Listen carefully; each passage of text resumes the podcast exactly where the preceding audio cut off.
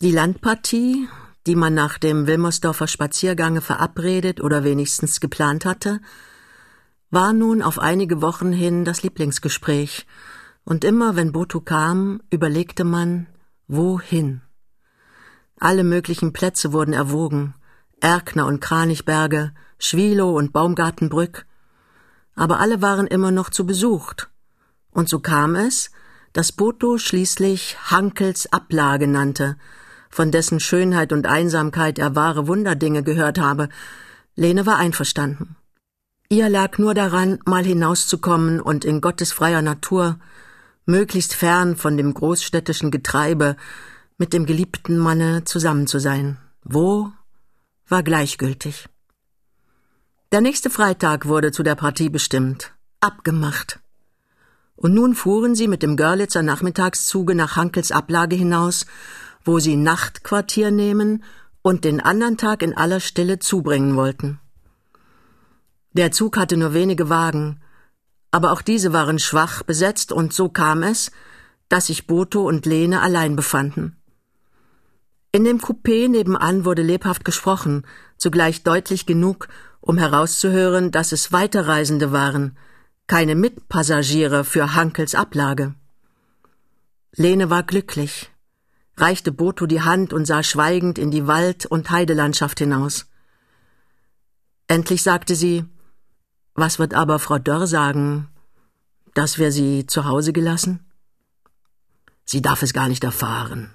Mutter wird es ihr ausplaudern. Ja, dann steht es schlimm. Und doch ließ sich's nicht anders tun. Sie, auf der Wiese neulich, da ging es, da waren wir Mutterwind allein.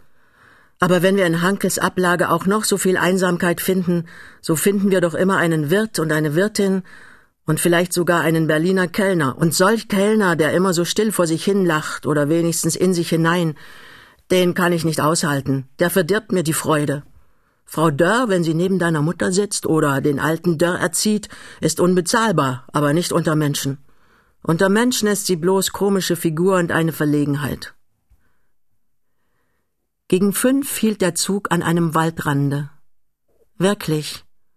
Niemand außer Boto und Lene stieg aus, und beide schlenderten jetzt behaglich und unter häufigem Verweilen auf ein Gasthaus zu, das in etwa zehn Minuten Entfernung von dem kleinen Stationsgebäude hart an der Spree seinen Platz hatte. Dies Etablissement, wie sich's auf einem schiefstehenden Wegweiser nannte, war ursprünglich ein bloßes Fischerhaus gewesen, das sich erst sehr allmählich und mehr durch An- als Umbau in ein Gasthaus verwandelt hatte. Der Blick über den Strom aber hielt für alles, was sonst vielleicht fehlen mochte, schadlos und ließ das glänzende Renommee, dessen sich diese Stelle bei allen Eingeweihten erfreute, keinen Augenblick als übertrieben erscheinen.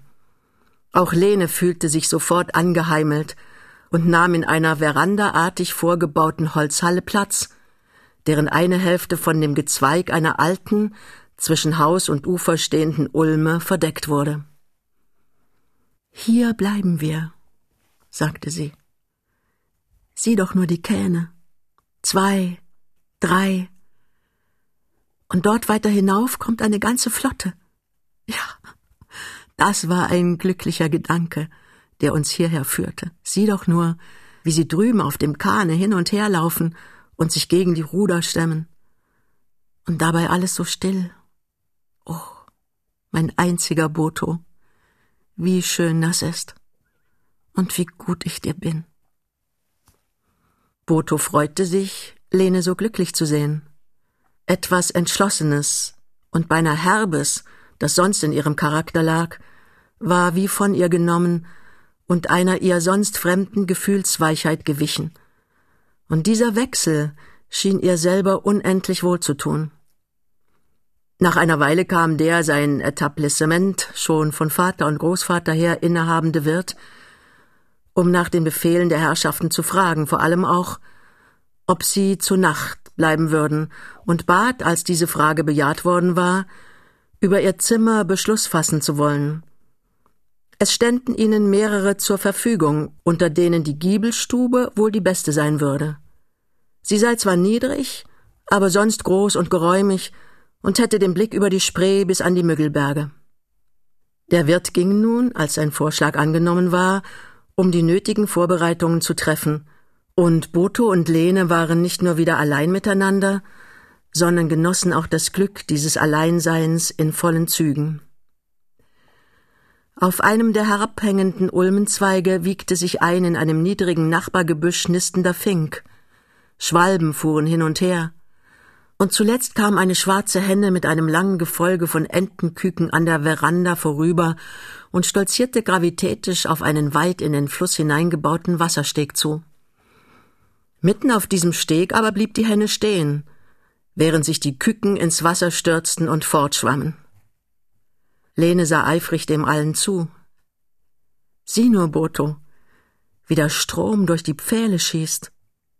Aber eigentlich war es weder der Steg noch die durchschießende Flut, was sie fesselte, sondern die zwei Boote, die vorn angekettet lagen.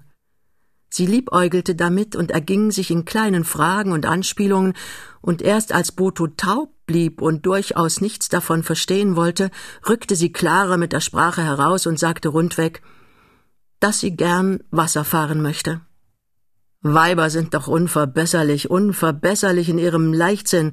Denk an den zweiten Ostertag. Um ein Haar wär ich ertrunken, gewiss. Aber das war nur das eine. Nebenher lief die Bekanntschaft mit einem stattlichen Herrn, dessen du dich vielleicht entsinnst. Er hieß Boto. Du wirst doch, denk ich, den zweiten Ostertag nicht als einen Unglückstag ansehen wollen. Da bin ich artiger und galanter. Nun, nun. Aber kannst du denn auch rudern, Lene? Freilich kann ich. Und kann auch sogar steuern und ein Segel stellen. Weil ich beinahe ertrunken wäre, denkst du gering von mir und meiner Kunst. Aber der Junge war schuld. Und ertrinken kann am Ende jeder. Und dabei gingen sie von der Veranda her den Steg entlang auf die zwei Boote zu, deren Segel eingerefft waren, während ihre Wimpel mit eingestecktem Namen oben an der Mastspitze flatterten.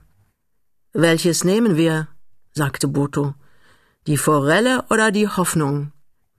Natürlich die Forelle. Was sollen wir mit der Hoffnung? Boto hörte wohl heraus, dass dies von Lene mit Absicht und um zu sticheln gesagt wurde, denn so fein sie fühlte, so verleugnete sie doch nie das an kleinen Spitzen gefallen findende Berliner Kind. Er verzieh ihr aber dies Spitzige, schwieg und war ihr beim Einsteigen behilflich. Dann sprang er nach. Als er gleich darauf das Boot losketteln wollte, kam der Wirt und brachte Jackett und Plaid, weil es bei Sonnenuntergang kalt würde. Beide dankten, und in Kürze waren sie mitten auf dem Strom, der hier durch Inseln und Landzungen eingeengt keine dreihundert Schritte breit sein mochte. Lene tat nur dann und wann einen Schlag mit dem Ruder, aber auch diese wenigen Schläge reichten schon aus, sie nach einer kleinen Weile bis an ein hoch in Gras stehende, zugleich als Schiffswerft dienende Wiese zu führen, auf der in einiger Entfernung von ihnen ein Spreekahn gebaut und alte, leckgewordene Kähne kalfatert und geteert wurden. Dahin müssen wir, jubelte Lene, während sie Boto mit sich vorzog aber ehe beide bis an die Schiffsbaustelle heran waren, hörte das Hämmern der Zimmermannsaxt auf, und das beginnende Läuten der Glocke verkündete, dass Feierabend sei. So bogen sie denn hundert Schritt von der Werft in einen Pfad ein, der, schräg über die Wiese hin, auf einen Kiefernwald zuführte. Die roten Stämme desselben glühten prächtig im Widerschein der schon tiefstehenden Sonne, während über den Kronen ein bläulicher Nebel lag. Ich möchte dir einen recht schönen Strauß pflücken, sagte Boto, während er Lene bei der Hand nahm. Aber sieh nur, die reine Wiese, nichts als Gras und keine Blume, nicht eine. Doch. Die Hülle und Fülle, du siehst nur keine, weil du zu anspruchsvoll bist. Und wenn ich es wäre, so wär ich es bloß für dich. Oh, keine Ausflüchte. Du wirst sehen, ich finde welche. Und sich niederbückend suchte sie nach rechts und links hin und sagte Sieh nur, hier, und da und hier wieder. Es stehen hier mehr als in Dörrs Garten. Man muss nur ein Auge dafür haben. Und so pflückte sie behend und emsig, zugleich allerlei Unkraut und Grashalme mit ausreißend, bis sie nach ganz kurzer Zeit eine Menge Brauchbares und Unbrauchbares in Händen hatte. Währenddem waren sie bis an eine seit Jahr und Tag leerstehende Fischerhütte gekommen, von der auf einem mit Kienäpfeln überstreuten Sandstreifen, denn der Wald stieg unmittelbar dahinter an, ein umgestülpter Kahn lag. Der kommt uns zu Pass, sagte Boto. Hier wollen wir uns setzen. Du musst ja müde sein. Und nun lass sehen, was du gepflückt hast. Ich glaube, du weißt es selber nicht. Und ich werde mich auf den Botaniker hin ausspielen müssen. Gib her. Das ist Ranunkel und das ist Mäuseohr und manche nennen es auch Falsches, vergiss mein nicht, hörst du? Falsches. Und hier, das mit dem gezackten Blatt, das ist Taraxacum. Unsere gute alte Butterblume, woraus die Franzosen Salat machen, nun meinetwegen. Aber Salat und Bouquet ist ein Unterschied. Gib nur wieder her, lachte Lene. Du hast kein Auge für diese Dinge, weil du keine Liebe dafür hast. Und Auge und Liebe gehören immer zusammen. Erst hast du der Wiese die Blumen abgesprochen, und jetzt, wo sie da sind, willst du sie nicht als richtige Blumen gelten lassen. Es sind aber Blumen, und noch dazu sehr gute. Was gilt die Wette, dass ich dir etwas Hübsches zusammenstelle? Nun, da bin ich doch neugierig, was du wählen wirst. Nur solche, denen du selber zustimmst. Und nun lass uns anfangen. Hier ist, vergiss mein nicht, aber kein Mäuseohr, vergiss mein nicht will sagen kein falsches, sondern ein echtes. Zugestanden? Ja. Und das hier ist Ehrenpreis, eine feine kleine Blume. Die wirst du doch auch wohl gelten lassen. Da frag ich gar nicht erst. Und diese große rotbraune, das ist Teufelsabbiss und eigens für dich gewachsen. Ja, lache nur. Und das hier. Und sie bückte sich nach ein paar gelben Blumenköpfchen, die gerade vor ihr auf der Sandstelle blühten. Das sind Immortellen. Immortellen, sagte Boton. Die sind ja die Passion der alten Frau Nimtsch. Natürlich, die nehmen wir, die dürfen nicht fehlen. Und nun binde nur das Sträußchen zusammen. Gut, aber womit? Wir wollen es lassen, bis wir eine Binse finden. Nein, so lange will ich nicht warten. Und ein Binsenhalm ist mir auch nicht gut genug, ist zu dick und zu grob. Ich will was Feines. Weißt du, Lene, Du hast so schönes langes Haar. Reiß eins aus und flicht den Strauß damit zusammen. Nein, sagte sie bestimmt. Nein, warum nicht? Warum nein? Weil das Sprichwort sagt, Haar bindet, und wenn ich es um den Strauß binde, so bist du mitgebunden. Ach, das ist Aberglauben, das sagt Frau Dörr. Nein, die alte Frau sagt es. Und was die mir von Jugend auf gesagt hat, auch wenn es wie Aberglauben aussah, das war immer richtig. Nur meinetwegen, ich streite nicht. Aber ich will kein ander Band um den Strauß als ein Haar von dir, und du wirst doch nicht so eigensinnig sein und mir's abschlagen. Sie sah ihn an, zog ein Haar aus ihrem Scheitel und wand es um den Strauß. Dann sagte sie Du hast es gewollt. Hier, nimm es. Nun bist du gebunden. Er versuchte zu lachen, aber der Ernst, mit dem sie das Gespräch geführt und die letzten Worte gesprochen hatte, war doch nicht ohne Eindruck auf ihn geblieben. Es wird kühl, sagte er nach einer Weile. Der Wirt hatte recht, dir Jackett und Plaid nachzubringen. Komm, lass uns aufbrechen. Und so gingen sie wieder auf die Stelle zu, wo das Boot lag, und eilten sich, über den Fluss zu kommen. Jetzt erst, im Rückfahren sahen sie, wie malerisch das Gasthaus dalag, dem sie mit jedem Ruderschlage näher kamen. Eine hohe, groteske Mütze, so saß das Schilfdach auf dem niedrigen Fachwerkbau, dessen vier kleine Frontfenster sich eben zu erhellen begannen. Und im selben Augenblicke wurden auch ein paar Windlichter in die Veranda getragen und durch das Gezweige der alten Ulme, das im Dunkel einem fantastischen Gitterwerke glich, blitzten allerlei Lichtstreifen über den Strom hin. Keiner sprach. Jeder aber hing seinem Glück und der Frage nach, wie lange das Glück noch dauern werde. Es dunkelte schon, als sie landeten. Lass uns diesen Tisch nehmen, sagte Boto, während sie wieder unter die Veranda traten. Hier trifft dich kein Wind. Und ich bestelle dir einen Grog oder Glühwein, nicht wahr? Ich sehe ja, du hast es kalt. Er schlug ihr noch allerlei anderes vor, aber Lene bat, auf ihr Zimmer gehen zu dürfen, wenn er dann komme, sei sie wieder munter. Sie sei nur angegriffen und brauche nichts, und wenn sie nur Ruhe habe, so wird es vorübergehen. Damit verabschiedete sie sich und stieg in die mittlerweile hergerichtete Giebelstube hinauf, begleitet von der in durchaus irrigen Vermutungen befangenen Wirtin, die sofort neugierig fragte, was es denn eigentlich sei, und eine Antwort unbedürftig im selben Augenblicke fortfuhr, ja, das sei so bei jungen Frauen, das wisse sie von sich selber. Und ehe ihr Ältester geboren wurde, jetzt habe sie schon vier und eigentlich fünf, aber der Mittelste sei zu früh gekommen und gleich tot, da hätte sie's auch gehabt. Es flög einen so an und sei dann wie zum Sterben, aber eine Tasse Melissentee, das heißt Klostermelisse, da fiele es gleich wieder ab, und man sei mit eins wieder wie ein Fisch im Wasser und ordentlich aufgekratzt und fidel und ganz zärtlich. Ja, ja, gnädige Frau, wenn erst so vier um einen rumstehen, ohne dass ich den kleinen Engel mitrechne. Lene bezwang nur mit Mühe ihre Verlegenheit und bat, um wenigstens etwas zu sagen, um etwas Melissentee, Klostermelisse, wovon sie auch schon gehört habe.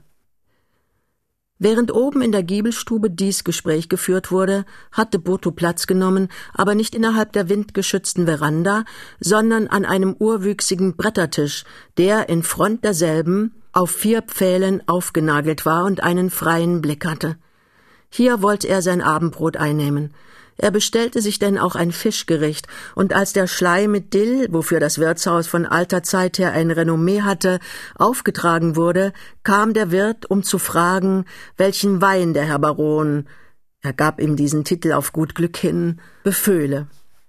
Nun, ich denke, sagte Botho, zu dem delikaten Schlei passt am besten ein Brauneberger oder sagen wir lieber ein Rüdesheimer, und zum Zeichen, dass er gut ist, müssen Sie sich zu mir setzen und bei Ihrem eigenen Weine mein Gast sein. Der Wirt verbeugte sich unter Lächeln und kam bald danach mit einer angestaubten Flasche zurück, während die Magd, eine hübsche Wendin in Friesrock und schwarzem Kopftuch, auf einem Tablett die Gläser brachte. Nun lassen Sie sehen, sagte Boto. Die Flasche verspricht alles mögliche Gute. Zu viel Staub und Spinnwebe ist allemal verdächtig, aber diese hier? Ah, superb. Das ist siebziger, nicht wahr? Und nun lassen Sie uns anstoßen. Ja, auf was? Auf das Wohl von Hankels Ablage. Der Wirt war augenscheinlich entzückt und Boto, der wohl sah, welchen guten Eindruck er machte, fuhr deshalb in dem ihm eigenen leichten und leutseligen Tone fort, ich find es reizend hier. Und nur eins lässt sich gegen Hankels Ablage sagen, der Name. Ja, bestätigte der Wirt, der Name, der lässt viel zu wünschen übrig und ist eigentlich ein Malheur für uns. Und doch hat es seine Richtigkeit damit. Hankels Ablage war nämlich wirklich eine Ablage. Und so heißt es denn auch so. Gut, das bringt uns nicht weiter. Warum hieß es Ablage? Was ist Ablage? Nun, wir könnten auch so sagen Aus- und Einladestelle. Das ganze Stück Land hier herum, und er wies nach rückwärts, war nämlich immer ein großes Dominium und hieß unter dem alten Fritzen und auch früher schon unter dem Soldatenkönige die Herrschaft Wusterhausen und es gehörten wohl an die dreißig Dörfer dazu, samt Forst und Heide. Nun sehen Sie, die dreißig Dörfer, die schafften natürlich was und brauchten was. Oder was dasselbe sagen will, sie hatten Ausfuhr und Einfuhr. Und für beides brauchten sie von Anfang an einen Hafen oder Stapelplatz und konnten nur noch zweifelhaft sein, welche Stelle man dafür wählen würde. Da wählten sie diese hier, diese Bucht wurde Hafen, Stapelplatz, Ablage für alles, was kam und ging, und weil der Fischer, der damals hier wohnte, beiläufig mein Ahnherr, Hankel hieß, so hatten wir eine Hankels Ablage. Schade, sagte Boto, dass man's nicht jedem so rund und nett erklären kann. Und der Wirt, der sich hierdurch ermutigt fühlen mochte, wollte fortfahren.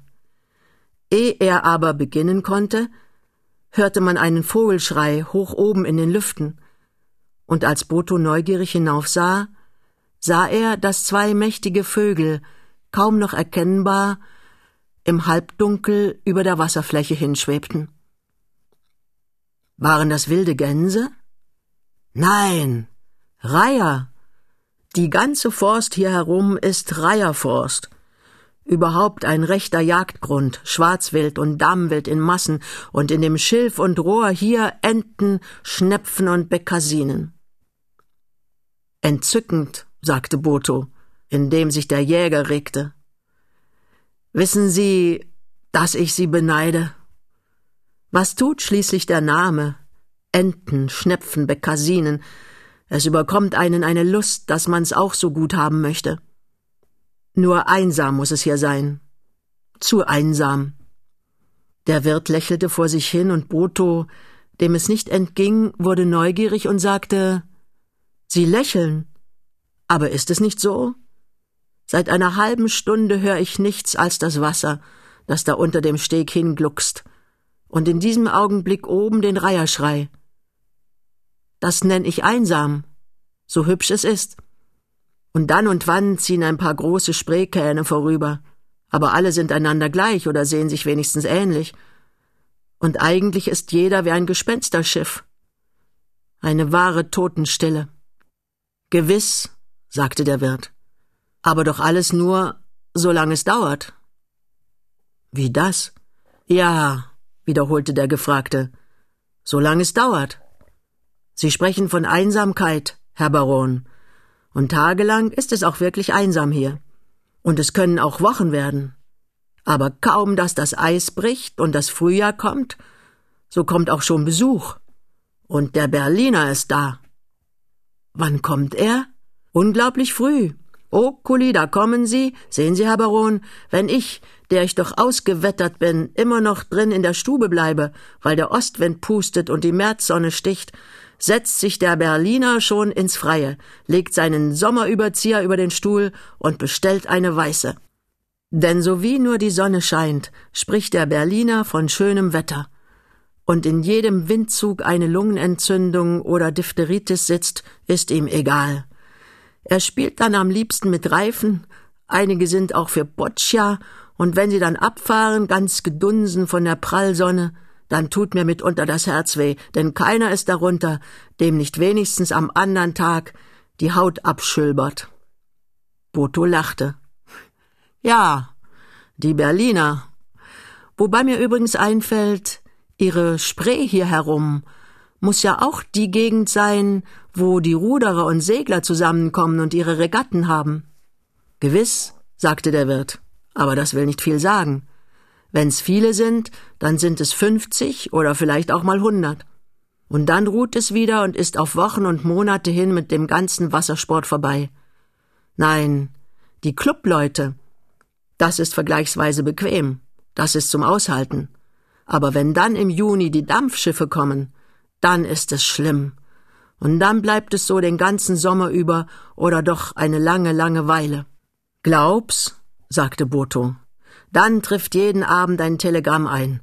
Morgen früh neun Uhr Ankunft Spreedampfer Alsen, Tagespartie 240 Personen. Und dann folgen die Namen derer, die's arrangiert haben. Einmal geht es. Aber die Länge hat die Qual. Denn wie verläuft eine solche Partie? Bis dunkel werden sind sie draußen im Wald und Wiese, dann aber kommt das Abendbrot und dann tanzen sie bis um elf.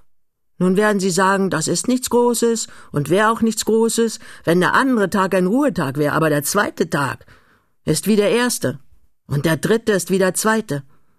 Jeden Abend um elf dampft ein Dampfer mit 240 Personen ab und jeden Morgen um neun ist ein Dampfer mit ebenso viel Personen wieder da und inzwischen muss doch aufgeräumt und alles wieder klar gemacht werden.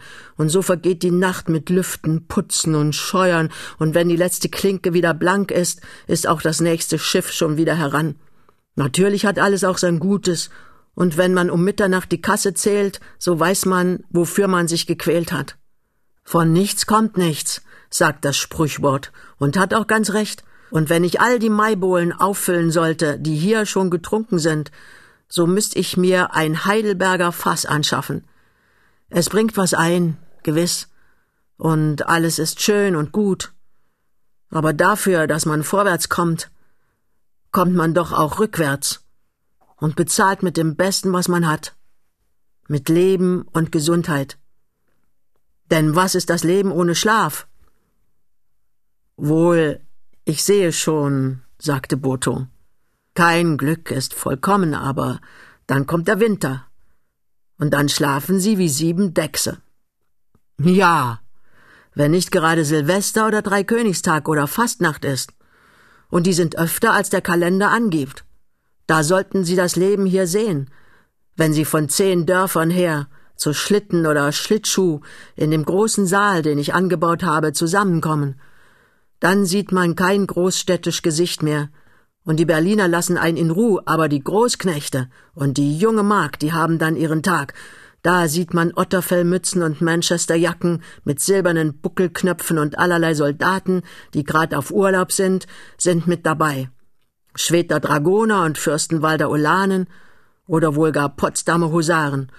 Und alles ist eifersüchtig und streitlustig, und man weiß nicht, was ihnen lieber ist, das Tanzen oder das Krakeelen und bei dem kleinsten Anlass stehen die Dörfer gegeneinander und liefern ihre Bataillen.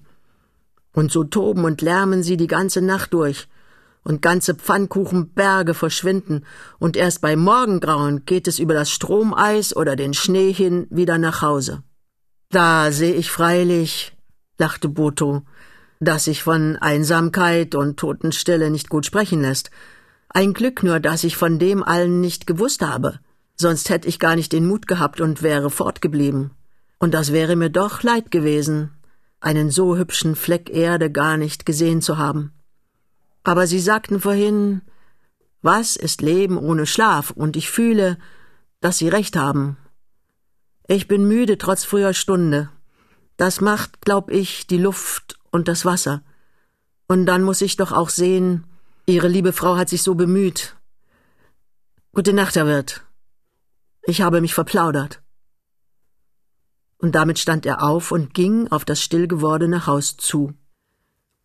Lene, die Füße schräg auf dem herangerückten Stuhl, hatte sich aufs Bett gelegt und eine Tasse von dem Tee getrunken, den ihr die Wirtin gebracht hatte. Die Ruhe, die Wärme taten ihr wohl. Der Anfall ging vorüber.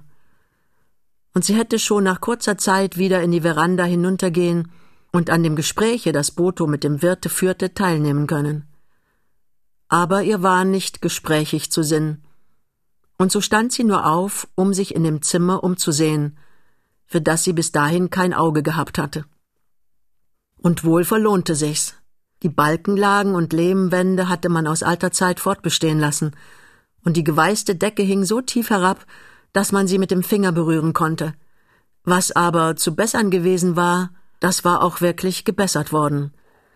Auch ein paar gute Bilder, mutmaßlich auf einer Auktion erstanden, hingen an den alten, überall Buckel und Blasen bildenden Lehmwänden umher, und just da, wo der vorgebaute Fenstergiebel nach hinten oder, was dasselbe sagen will, nach dem eigentlichen Zimmer zu die Dachschrägung traf, standen sich ein paar elegante Toilettentische gegenüber. Alles zeigte, dass man die Fischer- und Schifferherberge mit Geflissentlichkeit beibehalten, aber sie doch zugleich auch in ein gefälliges Gasthaus für die reichen Sportsleute vom Segler- und Ruderclub umgewandelt hatte.